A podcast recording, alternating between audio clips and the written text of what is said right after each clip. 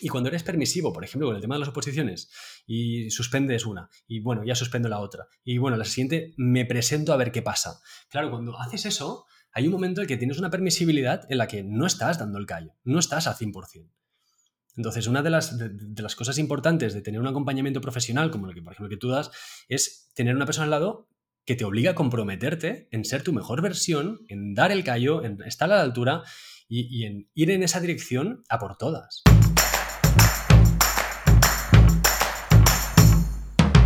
Hola, soy Úrsula Campos, autora del libro Hay una plaza para ti y creadora del programa de alto rendimiento para opositores. Para aprobar tu oposición no solo necesitas estudiar, y aquí hablaremos de todo lo que te preocupa. Productividad, gestión del tiempo, técnicas de estudio, motivación y claves para aprobar tus oposiciones. Sube el volumen que comenzamos.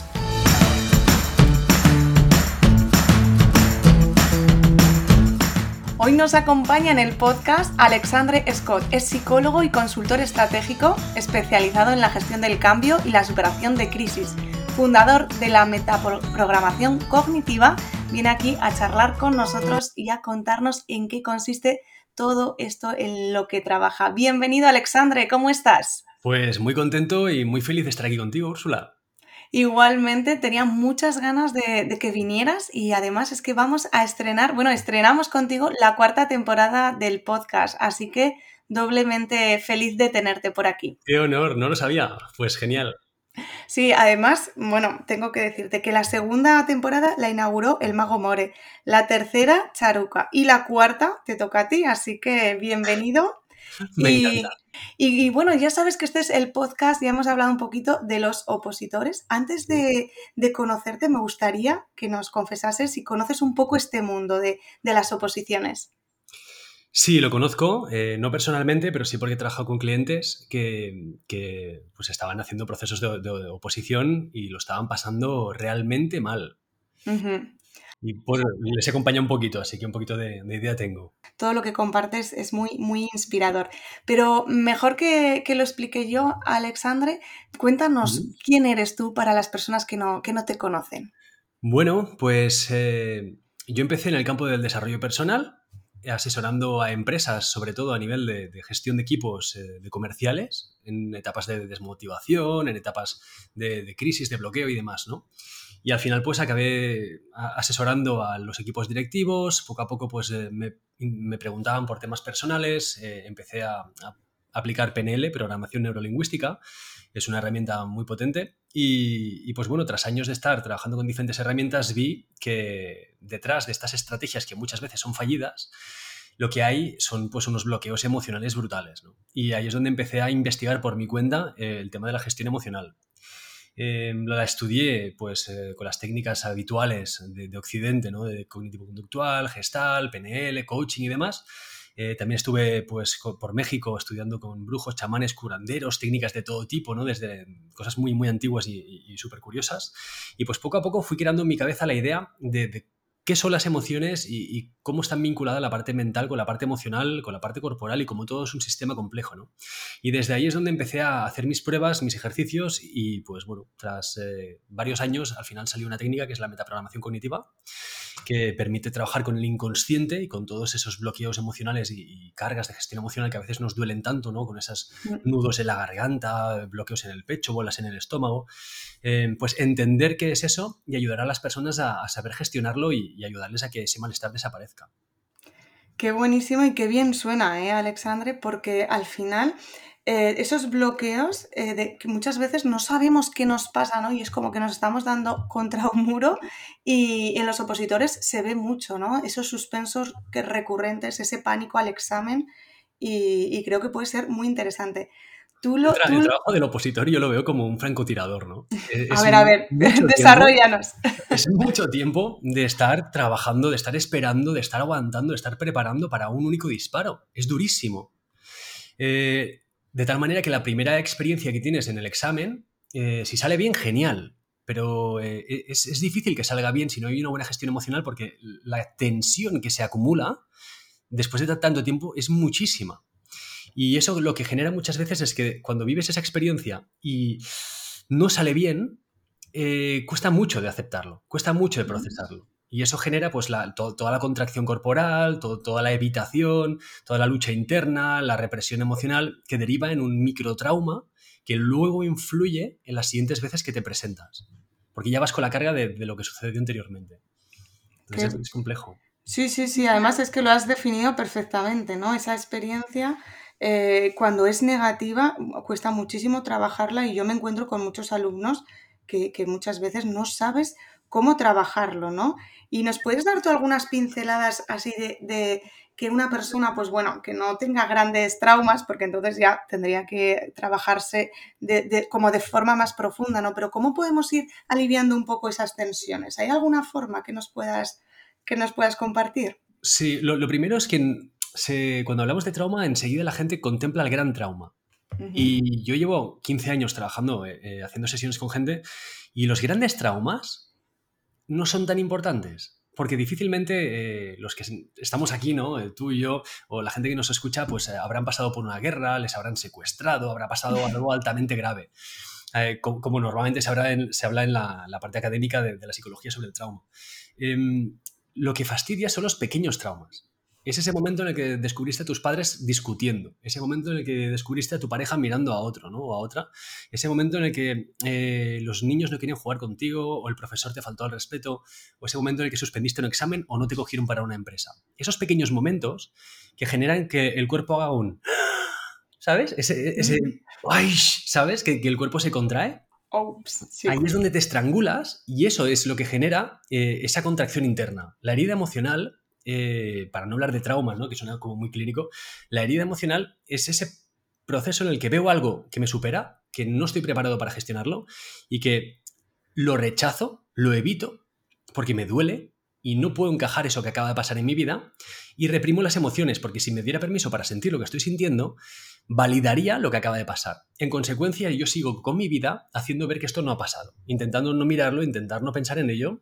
Ahora propongo a, la gente que nos está escuchando que piensen en momentos duros de su vida. Verán que no los pueden pensar, no pueden pensar en ello, les cuesta, lo ven borroso. Eh, hay una tendencia en el cuello casi que intentan mirar para otro lado. Dejan de respirar inmediatamente y se les aprieta, eh, se les contrae toda la zona desde la, la faringe, desde la garganta hasta el diafragma. Esa contracción es la lucha que reprime la emoción ser consciente de este proceso hace que cada vez puedas interactuar más con ello. ¿Vale? Pero es, lo primero es dar validez a que las pequeñas cosas de nuestra vida, sin que sean algo súper terrible, nos pueden generar un microtrauma, una herida emocional que nos influye en vivir tensionados, en sentir miedo, en ser demasiado permisivos aceptando cosas que no deberíamos aceptar eh, en, avanzar tomando decisiones que no son las correctas, ¿no? Y en vivir de forma exagerada situaciones que no son para tanto, porque las vivimos con la carga de todo lo que ya llevamos. Entonces, oh. esto sería lo primero.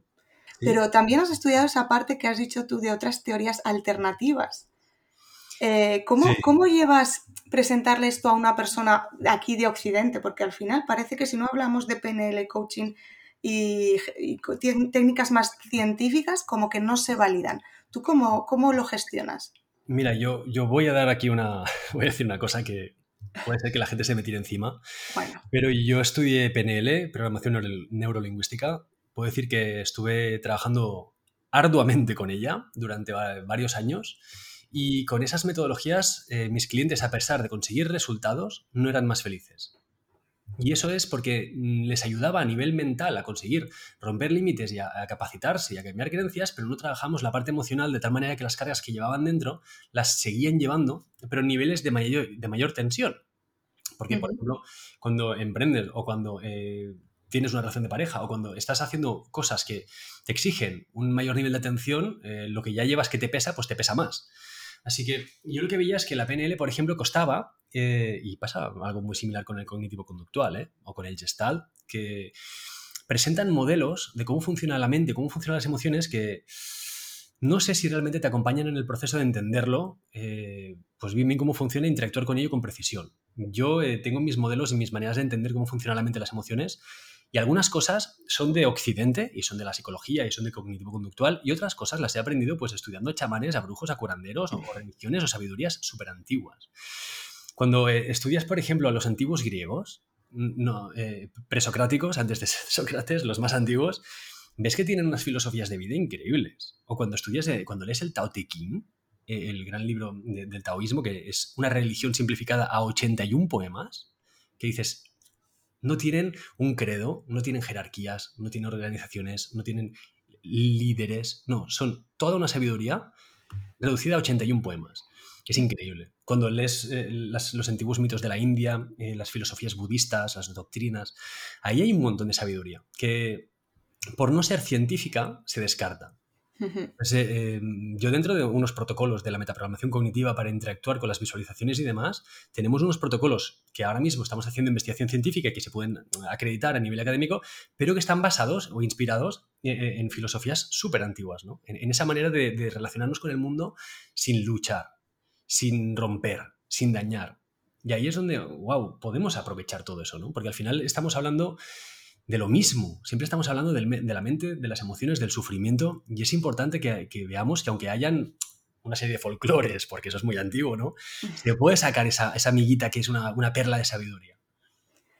Ah, aprovechar esa sabiduría para mí es muy es válida, ¿no? Totalmente. El, por lo menos estar abierto, ¿no? Y ser capaz de, ver que, que, hay otras alternativas. Em, he escuchado también, bueno, mm, en la práctica Em, hablas de, la meta. A ver, es que. Tiene un nombre complicado, ¿eh? Tiene un nombre complicado, sí, metaprogramación, vale. Es que digo, a ver si voy a decir una burrada. Y que, trabaja, o sea, la defines tú como un proceso para minimizar tiempos de sufrimiento y acelerar procesos de cambio. Sí, yo lo que veía es que los tiempos, eh, y no digo que a nivel clínico, con patologías, no haya que hacer procesos largos, porque lo requieren, pero muchas veces en el desarrollo personal eh, somos muy permisivos alargando mucho los procesos y dentro de, esa permisibilidad de estar un año eh, formándome, de un año estudiando esto, de un año meditando para, ¿sabes?, llegar a tomar una decisión, lo que estamos haciendo es boicotearnos. Eh, yo creo que hay metodologías que pueden ser rápidas y es más, en el momento en el que vivimos hace falta que seamos más rápidos. A mí, por ejemplo, me contrataban empresas hace años y tenían un comercial que no estaba vendiendo y cada día que no vendía, eh, porque tenía un bloqueo, eh, era dinero que se perdía. Entonces, claro, a mí me daban una mañana, y a veces eso, a veces teníamos una hora o incluso media hora para reactivar ese comercial. Entonces, claro, cuando trabajas con equipos grandes, a nivel de empresas, aquí hay unos timings y, la, metodología tiene que funcionar. Y ese comercial yo llegaba a las diez y media y no vendía, y a las once y media ya estaba reactivo. Ya estaba activo, con buena actitud, que estaba bien, se sentía bien, descargado y ya podía salir a vender. Claro, eso requiere una metodología que es casi un bisturí. Sí, sí, estoy alucinando. Pero lo bueno es que se puede, se puede. Lo que pasa es que es difícil académicamente de, hacer las demostraciones, pero estamos en ello porque es que al final es reproducible. Son, técnicas que, todo el rato te muestran lo mismo, ¿no? Lo que pasa es que al funcionar con la visualización, con la imaginación, con la parte más subjetiva del ser humano, wow, pues a veces sí que cuesta eh, sistematizarlo para poder reproducirlo, para poder avalarlo científicamente, pero estamos en el proceso. Buenísimo. Yo creo que para los opositores ese, eh, acelerar ese, ese, proceso de cambio de, hacer clic, ¿no? Porque yo lo noto que hay mucho, hay una vida del opositor hasta que haces clic y comienzas a darlo todo, que un poco sería a vender en el caso de un vendedor, ¿no? Pues en el caso de un opositor es, tú empiezas a opositar, tienes, estás como muy motivado, pero luego te da como ese bajón y, y hasta que no espabilas de alguna manera, hasta que no haces clic, no, no, te pones a darlo todo, ¿no? Así que yo creo que sería... ¿Cuándo has mm, visto que hacen clic? Mm, ¿Cuándo has visto que, hacen clic? ¿Qué es lo que hace que hagan clic? Pues cuando se dan cuenta que pueden eh, aprobar y conseguir esa plaza. Mientras, no se dan, mientras creen que no pueden conseguirlo, por, por diversos motivos, no están estudiando al máximo rendimiento. Ya. Entonces... Yo era un mal mm, estudiante. ¿Sí? no me lo creo.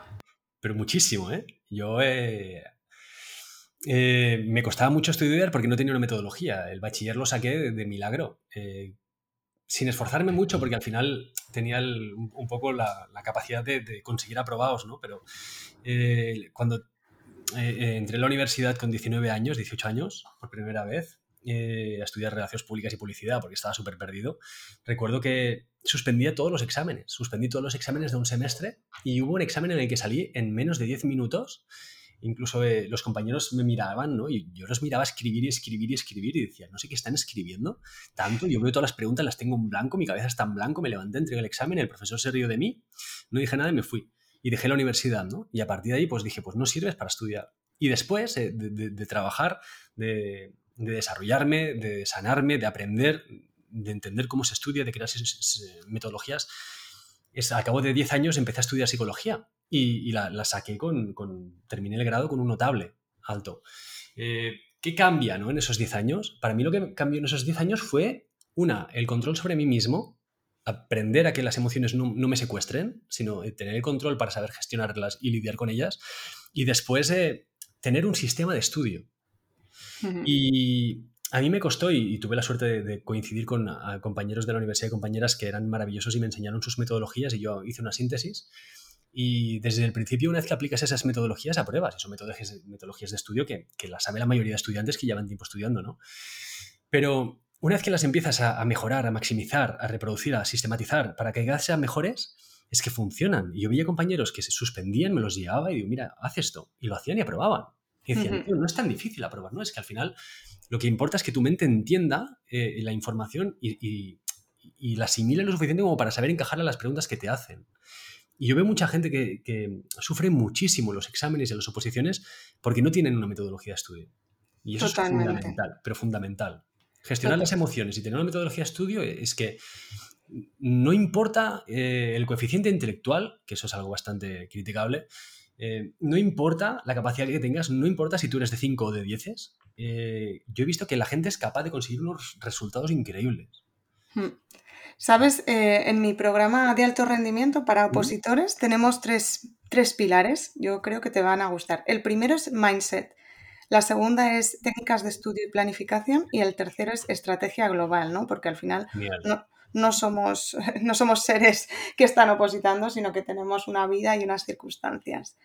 Y ahora que has dicho todo esto, qué importante, ¿no? Las, casi lo has clavado, parece que has estado en el programa y, te, y que nos hayas visto por un agujerito. Es que, claro, yo por experiencia, ¿eh? Yo no me considero un, sabio ni nada. Yo soy un tío que vive, que, presta atención a las cosas que pasan y intento ser humilde y aprender de las experiencias, ¿no? Y, ver de, las personas a las que les funcionan las cosas, por qué les funcionan. Y esa es la mentalidad que, absorbo sin mm. cuestionármela, porque es que al final digo, si le está funcionando, eh, le está funcionando, voy a aprender a hacerlo, voy a adquirir la habilidad y después la, la cuestiono y veo si la quiero mantener o no, pero por lo menos pongámoslo en práctica, ¿no? y cuando aprendes a estudiar, es increíble. Pues, totalmente, totalmente, ¿no? Yo veo tanto sufrimiento estudiando que, me da mucha lástima, ¿no? Porque lo que dices, ¿no? Cuatro horas bien, bien mm, con una metodología que sabes que funciona, eh, bueno, pues es más efectiva que 16 calentando la silla, ¿no? O cuatro meses paseando apuntes, que digo yo. Um, ¿eh? Eh, y menos, menos de cuatro. Bueno, para una oposición, sí, bueno, puede, ser, ¿no? Habrá. habrá... Aplico la ley de Pareto, de, Pareto, no, perdón, de Parkinson. Sí, la de Pareto ya la conoce todo el mundo. ¿La conoces esa? Sí, sí, sí, yo se la digo muchísimo a mis alumnas. Es fundamental. Porque, porque me dicen, bueno, pero ¿cuánto, ¿cuántos temas? ¿Cuántos temas? Claro, y ya se pondrían un tema a la semana, ¿no? Si, si pudieran. Claro. mira, te pones un tema. Bueno, explica la, la teoría de Parkinson. A mí me funciona de cine y la aplico muchísimo en un montón de aspectos de mi vida. Hmm. La, ley de Parkinson lo que nos dice es que extenderemos la tarea que tenemos por hacer al tiempo que nos hayamos dado para hacerla. Si tienes una semana para hacer algo, tardarás una semana. Si tienes tres días, tardarás tres días. Yo recuerdo que yo me saqué la carrera de, psicología trabajando y teniendo la consulta a reventar, con unos picos de trabajo y con un montón de formaciones que yo estaba dando que yo dije, no sé cómo voy a poder tirar para adelante. Eh, y lo que veía es que las clases duraban dos horas.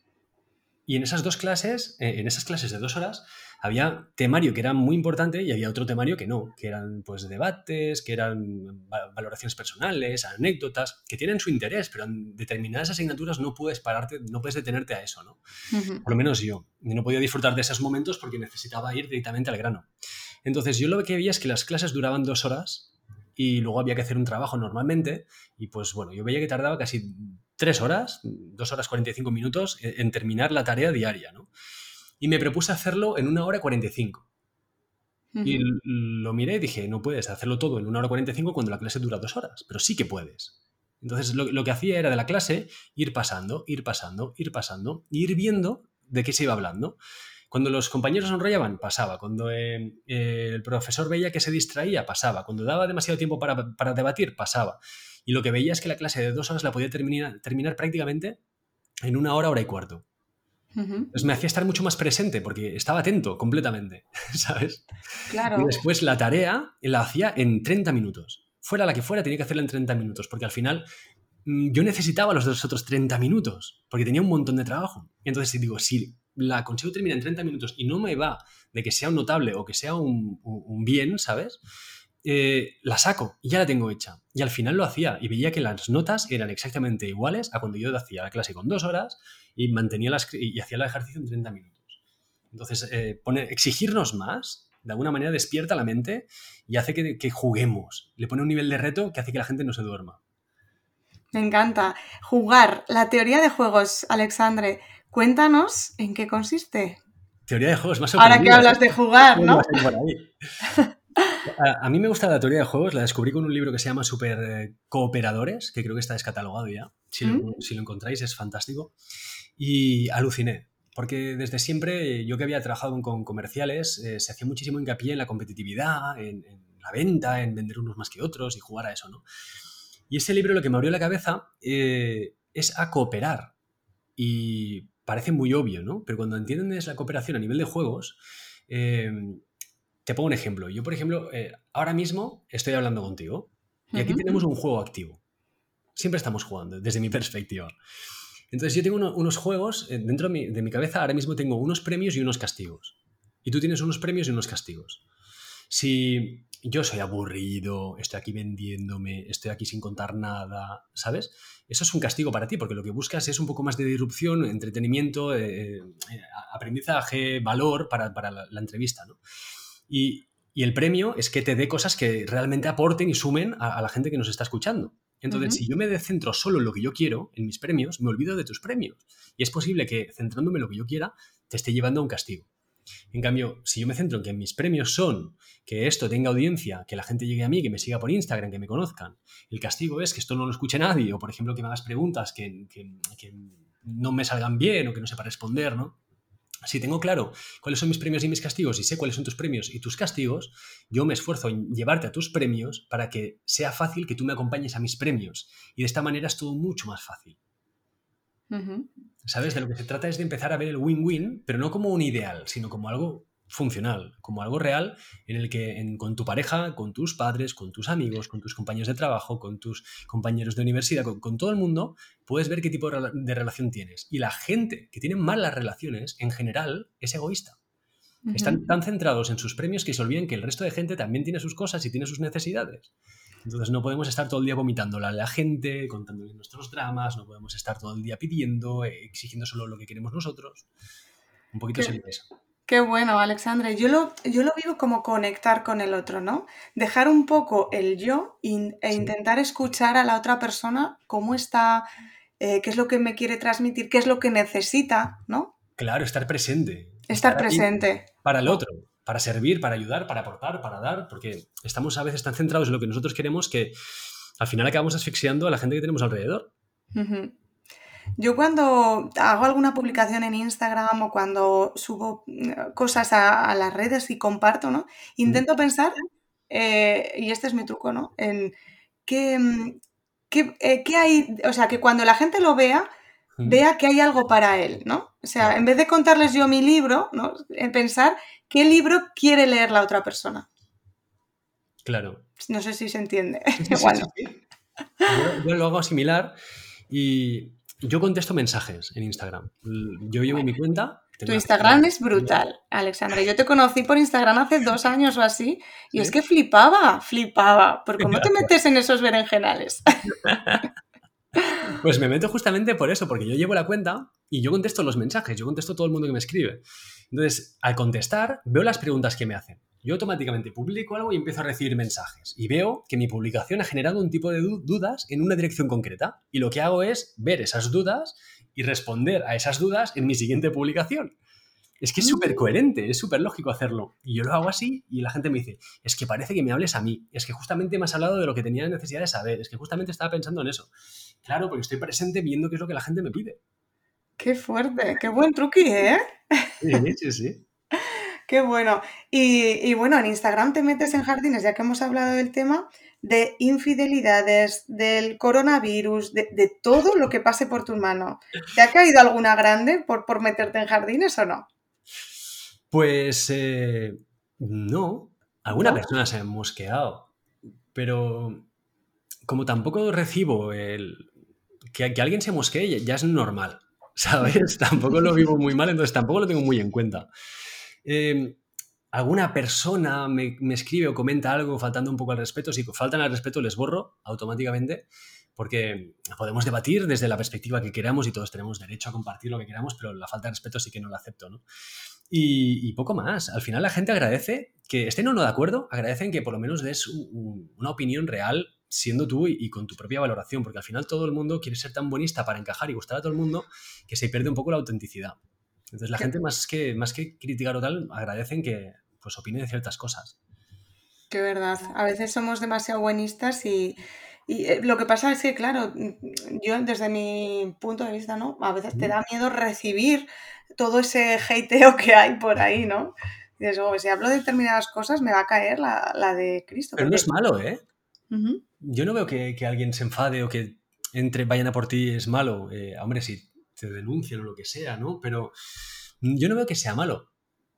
Eh, yo creo que al final te hace más publicidad que otra cosa, ¿eh? Mm, también, también, sí, pero hay que estar dispuesto a, soportarlo. ¿No?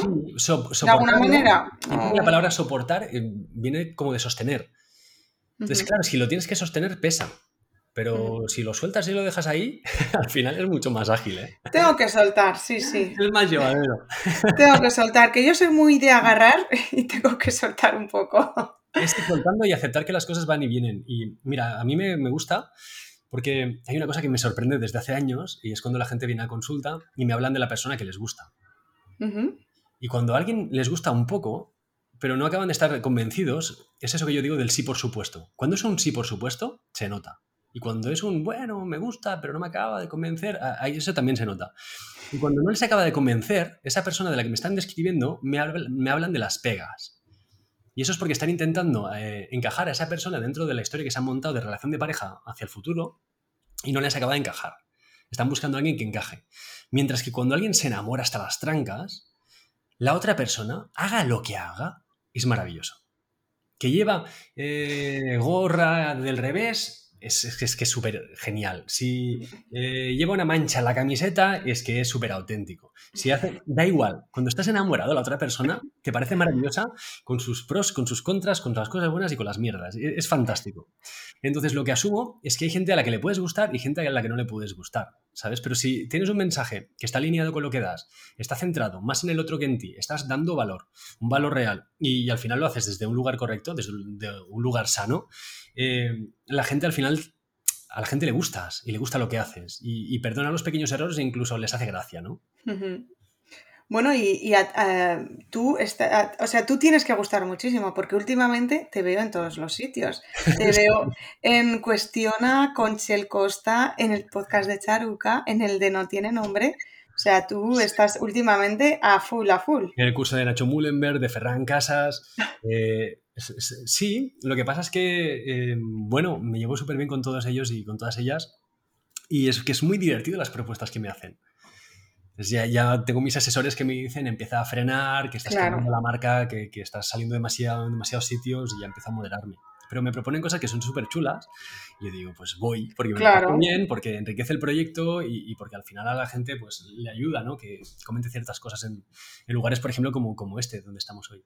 Claro, ah, bueno, yo te lo agradezco muchísimo, ¿no? Que, hayas accedido a, hablar con nosotros, bueno, conmigo, porque al final es una comunidad de un poco al margen, ¿no? Los opositores estamos ahí como estudiando, o están ahí, que yo ya no soy, están ahí estudiando y estamos como un poco aislados y, y siempre les gusta que traiga personas ajenas a las oposiciones con, con ideas distintas, ideas nuevas y, y, hay una idea que quería preguntarte, ¿Sí? Eh, es el que tú dices que no tienes que confiar en ti. Sí. ¿Esto es así o me he confundido? Es así, es así. Eh, yo lo que veo eh, es gente que está muy perdida en general y que creen que consiguen resultados cuando en verdad no los consiguen.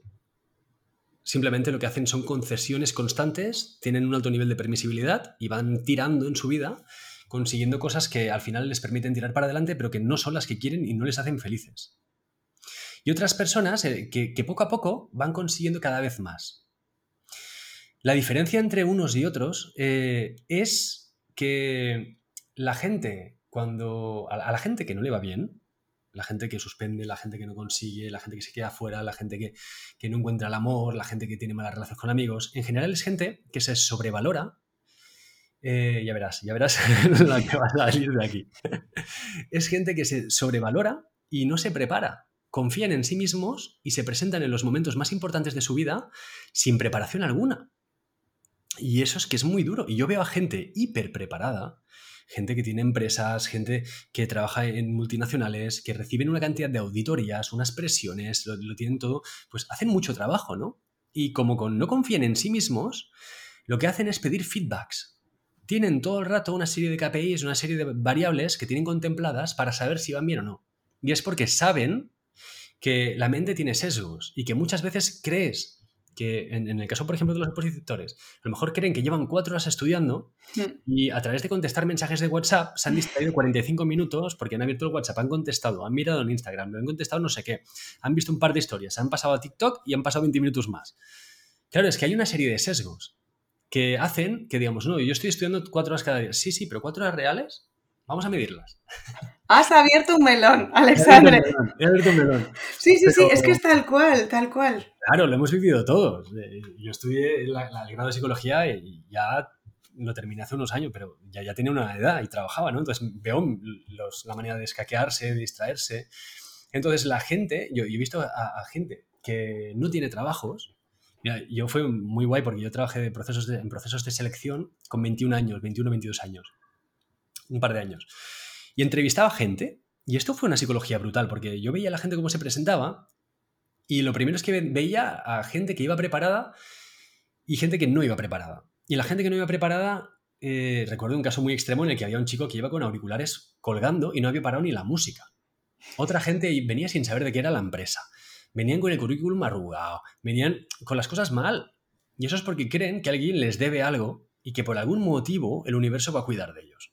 Y eso tristemente no es verdad. Y van pasando los años y al final el quien está mal tiende a estar peor, porque hay una entropía, que es un desorden natural de la materia, que hace que haya un desgaste y que las cosas vayan a peor.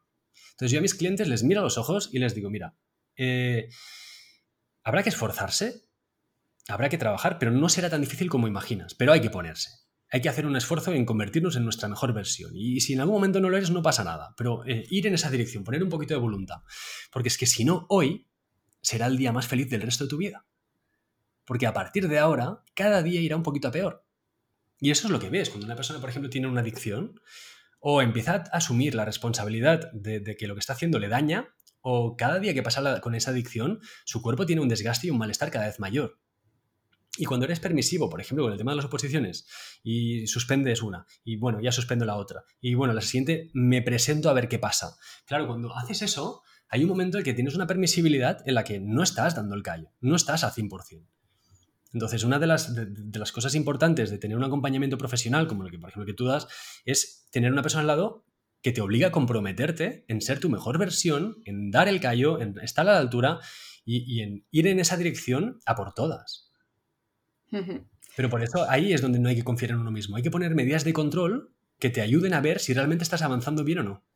Qué bueno, medidas de control y de seguimiento, ¿no? El estudio real que, tanto insistimos, porque a veces dicen, no, es que tengo la sensación de no estudiar. Digo, es que puede que no sea la sensación. es que puede mm. que sea real que no estés estudiando por lo que dices, ¿no? Que te distraes, estás pensando en otra cosa, ¿no? Claro. Qué bueno es, ese feedback, ¿no? El tener claro que hay que registrar lo que estudiamos y en este caso, ¿no? Que, el feedback eh, puede dártelo también hacer con simulacros, hacer autoexámenes que puedan un poco ver si estás eh, exigiéndote. Y en el otro lado, eh, Alexandre, están las personas que se exigen demasiado. Y entonces, ¿qué hacen? Hacen, hacen y no viven porque tienen que estar estudiando, que eso tampoco es bueno, ¿no? Ya ese nivel de exigencia es que tanto el no prepararme y no llegar o prepararme demasiado y estar siempre por encima son excesos que derivan de algún lugar. Y entender de dónde derivan es fundamental. Entender que hay una herida emocional en la que tú eh, estás relacionándote con el mundo de una forma tóxica o de una forma disfuncional, eh, es entender que no estás avanzando, estás huyendo hacia adelante. Mm. ¿Me explico? Y entonces hay que analizar el desde dónde estoy haciendo las cosas que estoy haciendo. Y el por qué, ¿no? ¿Por qué estás haciendo esto? ¿Qué, ¿Qué, es lo que te lleva a esa obsesión de nunca ser suficiente, ¿no? A lo mejor. Yo personalmente cuando me propongo un objetivo, lo primero que hago es soltarlo. Es primero, para ponerme un objetivo tiene, que ser un sí por supuesto. Si no es un sí por supuesto, es un no rotundo. Mira, lo que decíamos antes, ¿no? Eh, tú me has dicho, se te ve estar en la sopa últimamente. Y es no, pero yo te lo he dicho con mucho cariño, ¿eh? lo sé, pero yo soy consciente de que hay, gente que me dice, hostia, está en mira dónde miro, estás en todos lados. A mí me encanta y que me, me gusta. O sea, yo que quede claro, ¿vale? Pero recibo un montón de propuestas para participar en cursos, para un congreso, para no sé qué, para no sé cuántos. Ostras, pues no hay una propuesta de valor ahí. Entonces es un no. ¿Sabes? Ahora, por, tú tal como me escribiste, eh, tu proyecto me parece súper interesante. Creo que estás muy focalizada. Creo que das valor a un, a un nicho de mercado que muchas veces está olvidado, está descuidado o está desvalorizado. Hostia, eh, me parece brutal hacer esta entrevista y poder aportar un poquito de valor a, esta gente, porque están esforzándose muchísimo. Son gente que le ponen la ilusión, que le ponen ganas, que se esfuerzan, que intentan conseguir cosas, que van a más. Hostia, vamos a centrarnos en ellos, ¿no? Y, además desde donde lo haces es un lugar súper correcto. Entonces, ¿me propones venir aquí? Sí, por supuesto, vengo, ¿sabes? Ahora, eh, si no me va a hacer una propuesta de valor, es un no. Entonces, entender desde dónde hago las cosas es fundamental para saber si las estoy haciendo bien o no. Hay gente que me ha dicho, no, me apunto a esta oposición, pero no sé si tal cual. Y luego sufren muchísimo por, la, por esa oposición que en verdad no saben si la quieren. Ya, no, no, vamos a hacer un buen análisis. Vamos a mirar hacia dónde vas. ¿Por qué vas hacia ahí? ¿Es un sí, por supuesto? Sí. Vale, si es un sí, por supuesto, ahora suéltalo. Date el permiso para no conseguirlo. Entonces, no puedes necesitar esa oportunidad. Tienes que ser capaz de ir en esa dirección, pero la necesidad te acabará asfixiando te, llevará hacia los extremos, del demasiado poco o el demasiado. Entonces yo lo que propongo siempre es, bien, pongamos un objetivo. Ahora mentalmente imagina que lo sueltas y ahora gestiona emocionalmente esa sensación de perderlo, de soltarlo. Una vez que te das cuenta que la vida sigue, que no pasa absolutamente nada, ahora sí, ahora ilusionate y vayamos a por todas hacia ello. Porque de esta manera es desde donde lo harás de una forma sana, de una forma consciente, de una forma ecológica para ti. Y ahí es mucho más fácil que lo consigas. Ahora, la presión, pobres que se, que se ponen a sí mismas, a sí mismos, cuando tengo que conseguirlo esta vez, eso es demoledor. Wow, yo creo que este es el minuto de oro, Alexandre. o sea, me ha encantado, ¿no? Y creo que es un ejercicio que lo voy a, a, poner en práctica con mis alumnos, ¿no? Porque yo tengo claro que mucha gente está opositando por necesidades de otras personas y eso bloquea, bloquea y hace que, no estudien, que no den el 100%, que lleguen al examen, no sepan, porque no están estudiando desde un objetivo propio, ¿no? No tienen ese sí, por supuesto. Claro. hace falta que el objetivo sea crudo. Eh, eso. Hemos de... Mira, hay mucha gente que lo que hace es valorarse a través de la mirada del otro. Eso es. Entonces, no se están eh, esforzando por conseguir eh, esas oposiciones porque es la mejor opción y es la opción que ellos han elegido en su vida, sino lo están intentando hacer para obtener la validación o la valoración de otras personas y que la mirada de las otras personas les dé un reconocimiento que les ayude a ser alguien mejor. Ese valor identitario que obtenemos, esa autoestima que obtenemos a través de la mirada del otro, ¿no? Y, mm. uff, por favor, soltad esa necesidad de conseguir ese amor que no te han, que, no te han dado. Si esa persona no, te ha querido ya por, por, quién eres, no busques que te quiera por en quién te convertirás. Suéltalo y acepta que esa persona no te está queriendo, acepta que esa persona no, te está valorando. Suéltala y deja que te siga desvalorando y que te mire como quiera. Porque muchas veces el problema es más que tú etiquetas erróneamente la manera en la que te está mirando a que realmente te esté mirando desde ese lugar. Entonces simplemente suéltale, acepta que no te está queriendo, que no te está valorando, que no estás consiguiendo eso que quieres, y desde ahí empieza a crear una metodología para conseguir tu objetivo. Y verás que una metodología te ayuda a conseguir unos resultados, y los resultados son los que te tienen que dar valor, no las otras personas. Hay personas que se sienten súper desvaloradas, con una autoestima súper bajo, porque se, se, valoran a través de la mirada de otras personas. Y otras personas les tienen manipulados perdidos, eh, haciéndoles chantaje emocional simplemente para tenerles ahí.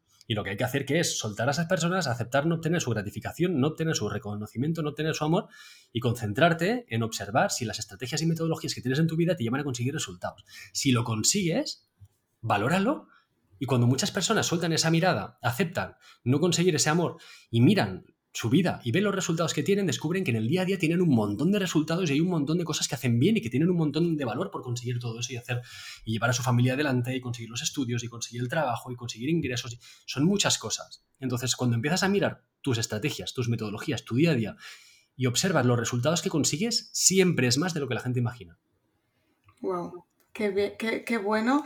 Y lo hilo yo esto con el primer principio que compartes en tu recurso de, tu página web. Estos que dices, aprende a avanzar antes que a llegar a tu destino, ¿no? Sí. Es un poco el valorar esos resultados del día a día, ¿no? Que es lo que estás em, haciendo y construyendo, ¿no? Pues te obsesionas, te obsesionas, con ese destino, con ese resultado y te desconectas de lo que estás viviendo. Sí, sí, sí, la, gente se concentra en el resultado. Es, como ir en coche. Muchas veces no, tienes que marcar el destino, tienes que poner un objetivo. Sí, sí, tienes que poner un objetivo, pero la gente el problema no lo tiene con el objetivo, lo tiene con que no aceptan el lugar del que parten. Tienen una resistencia con aceptar que están en el lugar de mierda del que están, que eh, lo disfrazan, eh, aparentan estar mejor. Entonces el GPS no te lleva, porque la ruta va desde donde estás hasta donde quieres llegar. Y mucha gente dice, no, yo fluyo por el camino. No, no fluyas cuando no sabes conducir. Primero define dónde estás, aunque te duela. Después aprende a conducir, aunque sea despacio, pero aprende a llevar el coche. Y una vez que sepas de dónde estás, hacia dónde vas, tengas la ruta definida y sepas conducir, entonces fluyes y puedes coger rutas más bonitas y disfrutar del viaje. Pero es todo mucho más eh, coherente. Tiene que tener un sentido y tiene, hay que hacer las cosas bien a medida que vamos avanzando, vamos aprendiendo a hacerlas mejor. Oye, hay un ejercicio que propones que creo que puede servir para decir, definir dónde estás, ¿no? Y es mirarte al espejo como, y preguntarte si tú tendrías una cita con esa persona que ves en el espejo. ¿Cómo lo dices tú? ¿Qué te lo dices mejor? Eso lo comentamos creo que en el podcast de Charuca. Sí, puede, puede, ser. y creo que en los principios no, no digo eso. No, no, en los principios no. Eh, mira, hay, mucha gente que me dice, llevo sin ligar, tío. Viene a la sesión y dice, llevo sin ligar un montón de tiempo. Y yo le digo, ¿y por qué tendrías que ligar? Hostia, pues no lo sé, porque soy simpático, soy tal. Eh, bien, mírate al espejo. ¿Tú te irías a cenar contigo? Y claro, a la gente se le cambia la cara. Y ya no hablemos del siguiente nivel, que es ponte en pelotas delante del espejo, mírate y ¿te echarías un polvo a ti mismo? claro, la gente dice, pues no. Pues claro, si tú no te echas un polvo, ¿cómo quieres que te lo eche otro? Otra. Ese es el punto en el que muchas veces nos sobrevaloramos, lo que decía antes, y sin darnos cuenta que ni siquiera nosotros mismos nos aguantamos. La gente que no sabe estar sola, que todo el rato necesita una compañía, ¿cómo quieres que te aguante tu compañía si tú no sabes disfrutar de ti? Es que claro. ¿Y sabes qué pasa? Que cuando estás opositando, estás tanto tiempo sola con tu mente, con tus emociones, con tus caquitas y con tu todo, que mm. claro, eso brota, brota y es muy fácil que salgan todos los bloqueos y todos los miedos que, tú tienes. Y las heridas del pasado y, el tema del reconocimiento. Piensa que al final una herida emocional es una presión en el pecho y una lucha interna para huir de algo. Entonces, claro, cuando estás ahí sola, solo, estudiando, eh, asocias eso que estás sintiendo a lo que estás haciendo. De tal manera que las personas, hay un momento que ya no pueden ponerse a estudiar porque sienten un malestar dentro de su cuerpo, que es toda la presión que llevan acumulada, que no les deja concentrarse. Porque para estudiar tienes que estar relajado. cuando se te activa un foco de tensión, una herida emocional, se activa el, sistema nervioso simpático, que genera activación, contracción, aumento de la frecuencia cardíaca, dilatación de las pupilas, tensión muscular, ganas de atacar o, huir. Claro, eso hace que cojas el móvil, que te pongas de pie, que te pongas nervioso, porque estás viviendo emocionalmente de, de una forma no sana eh, esa experiencia de estudio. Entonces, algo súper importante es cada vez que suspendas una oposición, antes de ponerte a la siguiente, haz un proceso de terapia y sana. con ejercicios de liberación emocional, sea con metaprogramación cognitiva, con cualquier dinámica de liberación emocional, vete a un profesional, hazte unas pocas sesiones, descárgate y siente que el pecho se te ha liberado. Que te has descargado de esa mala experiencia, que puedes pensar en ella sin sentir nada. Y desde ahí vuelve a empezar a estudiar, si quieres, para la siguiente oposición y verás que lo harás de una forma relajada. Ahora, cuando no sanas las experiencias e intentas conseguirlo a la siguiente, con toda la carga emocional de la anterior y con toda la presión de la mirada de la gente a tu alrededor, con el no quiero fallarles y todo eso, genera una tensión interna que es que fisiológicamente es muy difícil que te puedas relajar y concentrar. Qué bueno, qué bueno, porque esto me lo preguntan muchísimo y lo has contestado tan bien, ¿no? Que, me, lo voy a, me lo voy a guardar para cuando me pregunten. Sana tu herida, ¿no? Ve a un profesional, pues como Alexandre Scott o, o como quien tú también sientas. Bueno, que me has dicho que ahora no tienes hueco en tu agenda. No tengo hueco. Nada, pero además para meses. Bueno, eso es muy bueno también, ¿no? Eso es que, hay... Es, muy bueno, sí, sí, sí. Bueno, tengo equipo, puedo, derivar y por suerte tengo gente que, que controla mucho la metaprogramación cognitiva y, un equipo con el que la gente puede trabajar. Lo que pasa es que a través de los medios, de Cuestiona, de, los eventos y tal, la gente me ha buscado a mí y es que al final es insostenible, ¿no? Eh, llevar a cabo tantos procesos. Genial, Alex. Pues eh, súper bien, ¿no? Que puedas ayudar a, tantas personas. Y bueno, la última pregunta, antes de, acabar, porque yo es que me quedaría aquí hablando contigo. No te voy a. ¿eh? No te voy a. ¿El qué? Yo no tengo prisa. Ah, vale. No te voy a preguntar por mi segundo nombre, que tengo ahí otro nombre y sé que es un tema que también.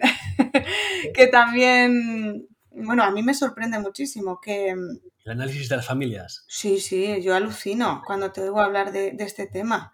El árbol genealógico, como los nombres, ¿no? Es que es, un tema eh, muy controvertido y ahora he hecho el ciclo de conferencias, está a la venta online para quien quiera verlo en diferido. Ah, qué explico, bueno. Explico todo eso. ¿Dónde, dónde, lo ¿Dónde lo podemos encontrar? En alexscott.com, en mi página web. Ahí está el ciclo de conferencias que ya está a la venta para ver las tres conferencias en diferido, que son seis horas en las que explico los patrones repetidos, eh, explico los conflictos familiares que generan eh, lazos y patrones repetidos y después doy una dinámica para que la gente haga autoterapia y se empiecen a sanar, a ser conscientes y a sanar sus patrones familiares. Pero sí que mi manera de entender el tema de, de las familias es, es, completamente diferente a como es muy biológico, es muy evolutivo. Entonces, eh, claro, entender las familias desde ahí eh, te rompe la cabeza porque empiezas a verlas desde, desde un lugar diferente. Mi, visión básicamente es que eh, no, llevamos biológicamente vivos miles de años. Tú, por ejemplo, antes de nacer, estabas viva el trozo de carne que, eres y el trozo de carne que soy yo, antes de que naciéramos, estaba vivo porque biológicamente formaba parte del trozo de carne que son nuestros padres. Y antes formaba parte del trozo de carne que son nuestros abuelos o que eran.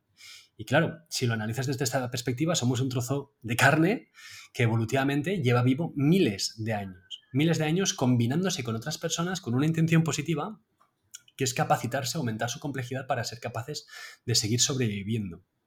Y hay una serie de lazos que lo que hacen es lanzan hacia las siguientes generaciones las tendencias de ser capaces de afrontar dificultades que nuestros ancestros no han sido capaces. Y por eso cuando en terapia la gente hace un proceso, sana un conflicto, dicen, es que ahora lo que estoy viendo es que esto que me está pasando a mí ya le pasó a mi padre, o ya le pasó a mi abuelo, o ya le está pasando a mi madre, o ya le pasó a mis...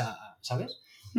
esos conflictos que les pasan no son nuevos, sino que ya llevan tiempo, que hay varias generaciones que los llevan sufriendo. Y que hay lazos que hacen que no cae todo a todo el mundo, sino que hay lazos que hacen que lo de un abuelo pase a un padre, que de un padre pase a un hijo, y no pasa a todos los hijos, sino que solo pasa el que tiene una sílaba similar en el mismo nombre. Entonces, claro, aquí entramos dentro de un berenjenal increíble, eh, que es empezar a analizar las familias para encontrar el propósito familiar de cada uno y descubrir que tenemos un imperativo genético que nos está llevando a pegarnos una hostia brutal cada X años para que al final seamos capaces de sanar lo que ellos no han sido capaces de sanar. Qué bueno. A mí esto de las, de las sílabas me volvió loca porque, porque bueno, no sé, me parece súper curioso y yo nunca he entendido por qué me pusieron mi nombre, que es Úrsula, que no tengo ningún familiar y no ninguna sílaba ni de nada. Entonces yo digo, yo creo, escuchándote, digo, yo creo que rompieron lazos, ¿no? Mis padres en ese aspecto, en el primer nombre, porque en el segundo me pusieron como mi abuelo que acababa de fallecer y que también lo nombras tú, ¿no? Ahí tienes lazos, sí. Bueno, habría que mirar porque no solo es el nombre, sino son las sílabas. Entonces, bueno, tenemos un café pendiente en Zaragoza. Cuando tú quieras, ya lo sabes. Sí, sí, sí. Ya he dicho llévate papel. Tengo amigas en Zaragoza, así que llévate papel Y ahí nos ponemos a... Qué bueno, además no, te, no lo quería sacar el tema, pero es que claro, me, me has tirado de la lengua, me has tirado de la lengua. Yo lo que te quería decir Sí. es que cómo podemos hacer que el miedo desaparezca, porque muchas veces tenemos miedo a suspender, a fracasar, a no ser suficiente, a no hacerlo El bien, a no estar haciéndolo bien. El miedo yo lo convierto en mi aliado. Lo que hago es, eh, en lugar de huir del miedo, lo observo. Respiro, recupero el equilibrio psicofisiológico y observo el miedo. Y ahí es donde puedo detectar que no es un miedo general, sino es un miedo concreto. A mí cuando estaba en la universidad y me presentaba el, el examen, antes de los exámenes tenía miedo, pero no tenía miedo. Primero tenía miedo a, sus- a suspender. Pero cuando era capaz de autorregu- autorregularme emocionalmente, veía que el miedo a suspender, si lo miraba, era miedo a que me preguntasen ciertas cosas. Y era capaz de llegar a los temas que me daba más miedo que me preguntasen. De esta manera, el miedo es el guía que me, que me dice, que me indica cuáles son las partes que tengo más débiles y son los temas que tengo que desarrollar. Qué bueno. Cuando, por ejemplo, en un proyecto siento miedo a la hora de lanzarlo, eh, no es miedo general. Primero sí, es un miedo general, es una evitación, un condicionamiento de huida animal de alejarme de eso. Pero cuando soy capaz de controlar eso, esa emoción, y en lugar de dejar que me secuestre, me mantengo ahí y observo, el miedo me enseña que hay una serie de, aspectos de ese proyecto o de esa conferencia o de ese curso que son débiles y a lo mejor el, el miedo es a, a un contenido concreto que no lo sé explicar bien, o a lo mejor el miedo es a, a encontrarme. Al principio me pasaba con las conferencias que tenía miedo a que en la, en la fase de preguntas había gente que interrumpía, había gente que era mal educada, había gente que quería sus cinco minutos de gloria. Sí. Entonces, claro, mi miedo no era, eh, era encontrármelos, pero lo que descubrí es que mi miedo se basaba en no tener una metodología para gestionarlos. Entonces, el miedo, para mí, es un guía. Y me va indicando cuáles son los aspectos más débiles de los siguientes pasos que tengo que dar.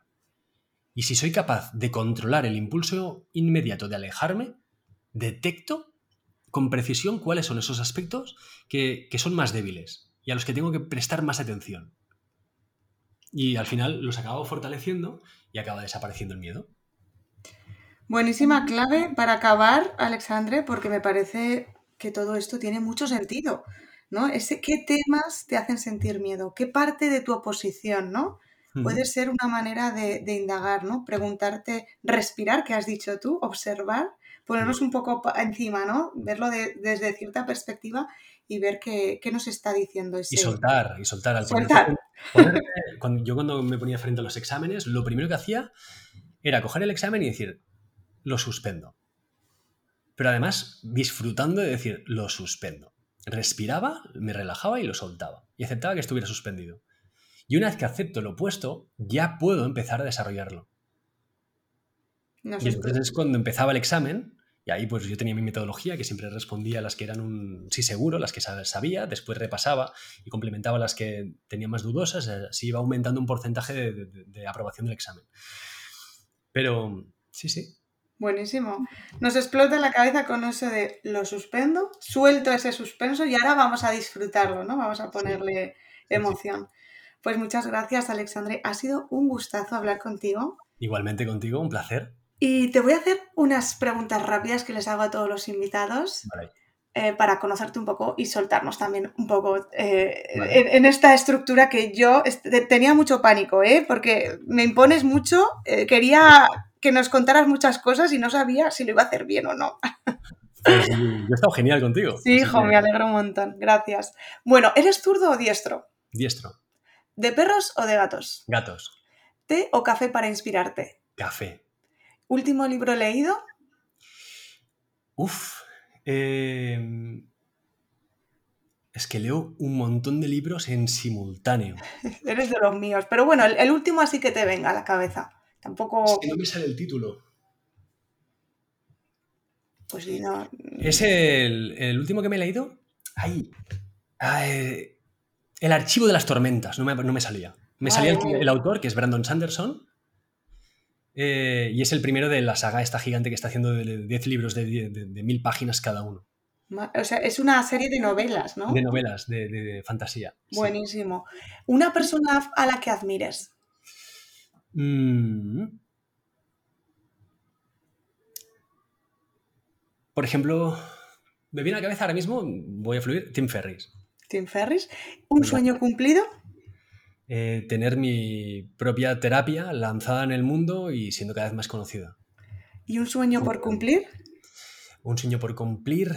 Eh, he generado una palanca en el mundo de las terapias. He lanzado una terapia que ha generado un impacto y lo va a generar cada vez más en los próximos años a medida que tengamos todo el tema académico resuelto. Y ahora el siguiente sueño por cumplir es el año que viene y es eh, influir sobre el campo del desarrollo personal. Wow. Es eh, cambiar el paradigma del desarrollo personal y ofrecer lo que llamo la inteligencia evolutiva, que es desfolclorizar el desarrollo personal y dar herramientas realmente útiles a la gente para que pueda autogestionar su propio desarrollo. Buenísimo, Alexandre. Pues estaremos aquí para, ver ese, ese sueño de, de influir en el desarrollo personal. No me cabe ninguna duda de que vas a conseguirlo. Y bueno, te dejo el micro para que te despidas de, todas las personas que nos están escuchando. Muchas gracias. Pues nada, decir que ha sido un placer que creo que las personas que están haciendo ahora mismo la oposición, preparándose para las oposiciones, están haciendo un esfuerzo enorme y sobre todo que sean compasivos con sí mismos. Eh, exigiros, eh, poned de vuestra parte, esforzaos por ser vuestra mejor versión, pero concentraos en metodologías que os permitan sostener este sobreesfuerzo durante todo el tiempo que va a suponer el estudio. Porque si os exigís demasiado en sprints, lo que sucederá es que os vais a desgastar. Así que lo mejor es tener una estrategia para mantener de forma gradual este alto nivel de exigencia que va a suponer toda la preparación para, para las oposiciones, gestionando las emociones, gestionando vuestro cuerpo, teniendo una buena alimentación, esforzándoos por descansar, eh, suplementándoos, eh, haciendo ejercicio, cuidándoos, dándoos vuestros espacios hedonistas, con amigos, tomando cervezas, saliendo, bailando, disfrutando, haciendo actividades, porque al final el cuerpo eh, tiene un desgaste. Así que sed compasivas, sed compasivos, cuidaos y, no os exijáis hasta el punto de desgastar, sino eh, haced que el camino, aunque no sea fácil y que dure bastante tiempo, que, sea bonito y que sea una etapa que recordéis con cariño. Qué bonito, Alexandre. Muchísimas gracias por estas palabras, por toda la entrevista. Ha sido un placer charlar. Y a vosotros que nos estáis escuchando, no hemos podido, estaréis conmigo, que no hemos podido empezar mejor la cuarta temporada bienvenidos de nuevo y nos vemos la semana próxima. Un besazo enorme. Muchas gracias, Úrsula. Un placer.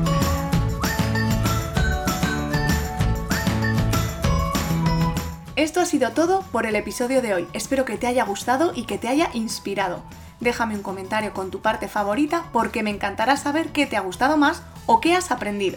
Y si quieres estar al tanto de mis formaciones y recibir contenido gratuito para opositores, suscríbete al correo de los lunes en mi página ursulacampos.com.